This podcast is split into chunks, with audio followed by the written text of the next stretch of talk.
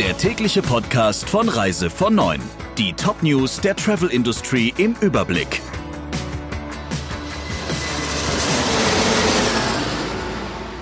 Mit Friederike Breyer. Schönen guten Morgen. TUI hat zwei Milliarden Euro verbrannt. Das zeigt der Geschäftsbericht des Konzerns für die ersten drei Quartale des Jahres. In der Sommersaison gab es 81 Prozent weniger Buchungen. Von April bis Juni brach der Umsatz sogar um 98,5 Prozent ein. Für das vierte Quartal des Geschäftsjahres erwartet TUI einen weitgehend kostendeckenden Geschäftsbetrieb. Mit einer schnellen Wiederbelebung der Nachfrage rechnet der TUI-Vorstand offenbar selbst nicht.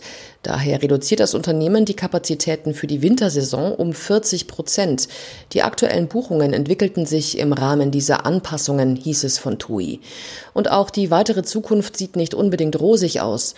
Der Reisekonzern wird auch weiterhin einen Schuldenberg vor sich herschieben mit einer jährlichen Zinslast im dreistelligen Millionenbereich.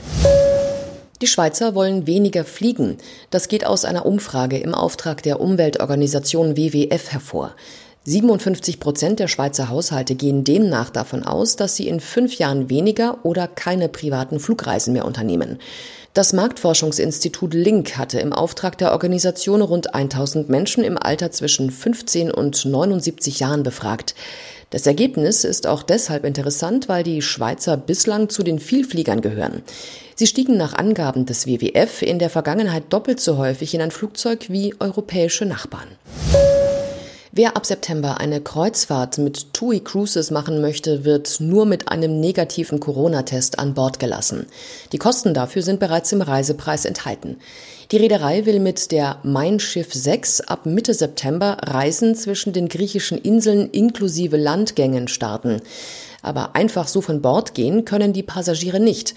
Landgänge von Piräus, Kreta und Korfu aus finden nach Angaben der Reederei ausschließlich in Form von organisierten Ausflügen statt. Nur so könnten die hohen Hygiene- und Sicherheitsstandards auch eingehalten werden. Die Anreise nach Griechenland ist laut TUI Cruises ausschließlich in eigens gecharterten Flugzeugen möglich. Eine individuelle Anreise ist nicht erlaubt. Das Auswärtige Amt warnt vor Reisen nach Bukarest. Die Behörde erklärte, die Zahl der Neuinfektionen in der rumänischen Hauptstadt sei massiv angestiegen. Auch weitere Kreise in Rumänien sind von der Reisewarnung betroffen, vor allem in der Mitte sowie im Norden und Osten des Landes. Nachdem dort die Zahl der Neuinfektionen pro 100.000 Einwohner auf über 50 binnen sieben Tagen gestiegen war, hat das Robert Koch Institut die Regionen zu Risikogebieten erklärt. Reisende, die von dort nach Deutschland kommen, müssen sich einem Test unterziehen und sich gegebenenfalls in Quarantäne begeben. Wer aus einem Risikogebiet stammt und mit der Bahn fährt, muss künftig ein Online-Datenblatt ausfüllen. Darin müssen Reisende laut Deutscher Bahn ab sofort ihr Ziel und ihre Kontaktdaten eintragen.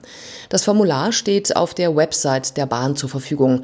Auch wer Symptome zeigt, muss das angeben. Wie die Zeit schreibt, werden die Daten laut Bahn sicher gespeichert und nur auf offizielle Nachfrage den Gesundheitsbehörden zur Verfügung gestellt. Nach einem Monat werden die Daten demnach gelöscht. Ob Reisende aus Risikogebieten auch der Aufforderung nachkommen, sich in das Datenblatt einzutragen, wird allerdings nicht kontrolliert. Der Reise von Neuen Podcast in Kooperation mit Radio Tourism. Mehr News aus der Travel Industry finden Sie auf reisevon und in unserem täglichen kostenlosen Newsletter.